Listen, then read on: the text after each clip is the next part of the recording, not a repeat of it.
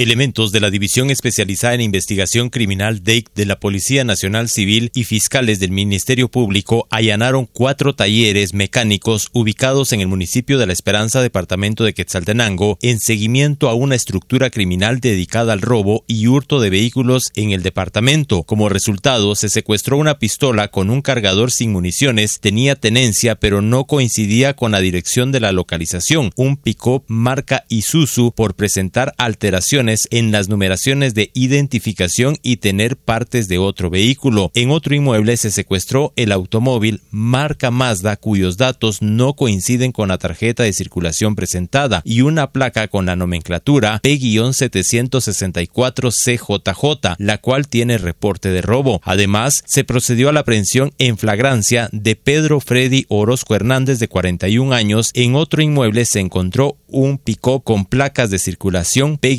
865 DBW con reporte de robo, un camper, una palangana hurtada el 22 y 28 de abril del presente año. El detenido Pedro Orozco fue trasladado al Centro Regional de Justicia en la zona 6 de la ciudad de Quetzaltenango. Desde Emisoras Unidas Quetzaltenango informa Wilber Coyoy, primera en noticias, primera en deportes.